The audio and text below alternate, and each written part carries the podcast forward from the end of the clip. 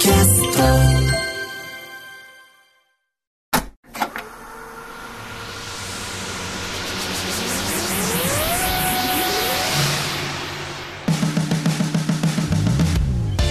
こんばんは。浦越理香です。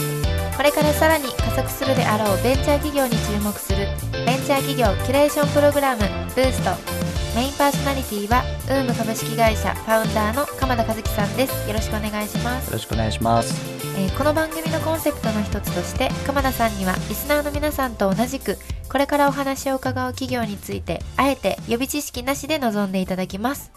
さて今週のゲストは株式会社スピア代表取締役大山信介さんですよろしくお願いします、よろしくお願いします。えーまずは大山さんの手掛ける事業サービス内容を一言でお願いしますはい。えー相手も自分も思い通りの調整をというコンセプトで、いろんな社外の方とお打ち合わせをしたりだとか、日程調整をするっていう場面があると思うんですけれども、そういう場面で、あの、リンクを送っていただくだけで、まあ、カレンダーの登録からですね、あの、例えばオンラインミーティングの URL の発行とか、そういうところまで全てワンストップで解決するというサービスを提供しております。なんか見たことありました。あ、本当ですか？嬉しいです。ありがとうございます。この1か月の中で何回かオンラインミーティングしましょうみたいな企業さんと日程調整したら最後ピュンってこのスピアさんのあのアドレスからはい。飛んできて、ズームのリンクとか、まあ、ミートのリンクとか、はいそういうのがあったなみたいなことを今思い出しました。ありがとうございます。そのサービスでございます。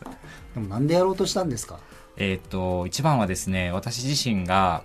まあ、ずっとこの起業する前からですね、いろんなこうダイバーシティとか人の可能性みたいなところにずっと興味があってですね、起業するんだったらじゃあどこでやるかっていうのを考えたときに、えー自分自身こう自分のポテンシャルをなんか解放して、なんか本当の可能性をこう広げていくような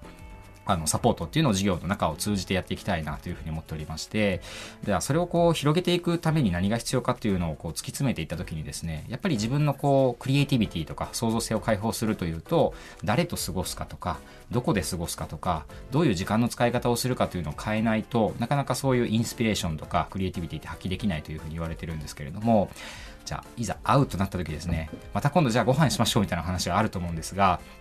ちょっとその話は出たんですけど、調整がちょっとめんどくさくて、そのまま流れちゃったみたいなことだったりですとか、ちょっと鎌田さんにご相談したくてみたいな時にですね、なんかちょっともうやりとりがめんどくさくて、会うのが流れちゃったみたいな場面って結構、機械損失になってるんじゃないかなというふうに思ってまして、まあ、そういうところをですね、変えていければ、人の行動が変わると、時間の使い方が変わって、その人のこう、アクションとか行動っていうのも変えられるんじゃないかなというところで、このサービスにたどり着いたという感じでございます。うんなるほど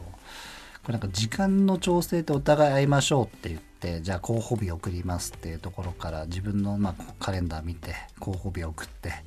で相手もカレンダー見てで OK だったらまあどっちかが Zoom のリンクを送ってみたいな、まあ、その一連があるわけじゃないですか、はい。でもなんかもうこれ僕も19から働いてるけどずーっとこれって変わんないなって思っていて、で僕何年か前もなんかせめて自分でなんか11月何日とかっていうのをテキストで打つんじゃなくてなんかこう Google カレンダーとかでピュッてやったらこう候補123とかやったらそれがなんか勝手にテキストになるとか、はい。ないのかなってずっと考え続けてたんですけど、はないですよねようやくその時代が来たという感じですか一回 Google がなんかやろうとしてたみたいなはのはなんか記事で読んだことがあったんですけど意外とあれって大変じゃないですかそうですね。だもう僕あの Google IME とかを使ってるから1031って言ったら10月31とは出るんですけどそれが何曜日かは出ないから「か」って押したら「かっこか」とか出てたりするし、これは切りないなって思ってたんですけどついに出ましたねそうですね。でもなんかこれ完全に僕のビジネスの考え方なんですけど、はい。目上の方にリンクを送るのって微妙に失礼だったりとかしませんなんかこうそう僕この日程が空いてるからスケジュール空いてるからっつってリンクを送ったりするけど目上の方ってなんかそれをもうクリックせずになんかいいから教えろよみたいな、まあ、仕方ないのかもしれないけどもでちょっとなんかこう自分からしてこれ教えてくださいみたいな人が、まあ、どう上か下か置いといてちょっと下の方にはピュッてリンク送っていてここから選んではいっていうのは確かにいいなと思っていて。ここれからですよね。だそういう文化ができてくるっていうのはまさに。おっしゃる通りですね。あの先行してアメリカの方はですねこういうツールを活用されてる方があの先に増えてるんですけれども、うん、そこでもですねなんかこうリンクを送って日程調整するとはけしからんみたいな 論争がまさにございましてはい。でまあ、そこに対してですね我々もまあどういう形であればより使っていただけるかということを考えた結果ですねやっぱりテキストで書き出したいというご要望いただくことが多いので。書き出したい、はい、まずは書き出したい。両方ですね対応できるようになっておりましてあそうなんですね、はい、候補日をもうそのままあのメールに貼り付けていただければ相手の方はもうメールの中でクリックしていただくだけで日程を確定していただくっていうこともできるようになってますしよりリテラシーの高い方向けにはリンクだけ送っていただくっていうことも両方できるようなソリューションになってます。実際ビジネスモデルは基本的には無料で拡張機能がついたら月額とかそういう感じなんですか？そうですね。あの、無料でも使っていただけるようになっておりまして、その中で、よりこう、チームですとか、法人のこう、業務の中で使っていただく中で、特にこう、複数人が連携して調整されるというような場面で使っていただく機能については、有料のあの法人向けのプランというのを今展開しておりますので、個人で使っていただくところについては、無料で体験していただけるような、そういうサービスえー、使ってみようかな。ぜひ、あの、便利になると思います。もうスケジュールを書き出すだけで、きっとね、秘書さんとかもすごい大変なあれをするし、はいまあ、打ち間違えることは絶対ないけどそのそれも慎重にやんなきゃいけないわけじゃないですか。おっしゃる通りですね。なんか僕よくこういうのって世の中の人さんもこういうのがあると自分の仕事なくなっちゃうんじゃないかみたいなことを思う方結構重責の方の人さんとか多いじゃないですか、はい、でもその空いた時間でいろんなことやればいいじゃないですか、はい、すごく役立つサービスだけどこういうのはやっぱりあれですか？古き考えとの戦いになってくるんですか？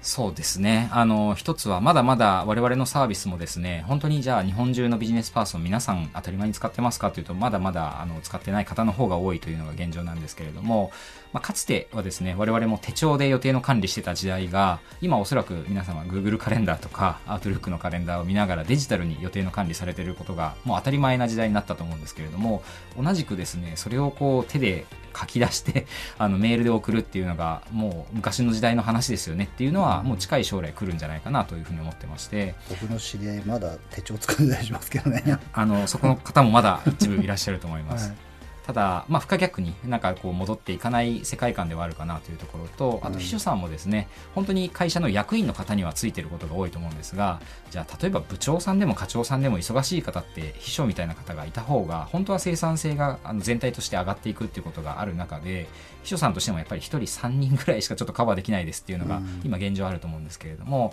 うん、我々のようなツール使っていただくとですねまあ、それが1人で5人10人とカバーできるようになればより広い方にもですねサポートしていただけるような体制というのが作れるというところもあの組織としてのパフォーマンスを上げていただいたりとか生産性を上げていただくところにもつながるかなと思ってます。いや全人類のスケジュール調整の時間をもう2分の13分の1に圧縮するだけでもものすごい時間が生まれるわけなんでもう全世界の人たちが全員効率化していくなんかそういうなんか今可能性を伺えたのですごくなんか楽しくなりました。ありがとうございました。ありがとうございます。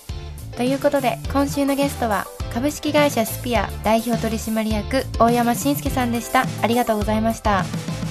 TBS ラジオブーストは Spotify など各種ポッドキャストでも配信中です。それではまた来週お会いしましょう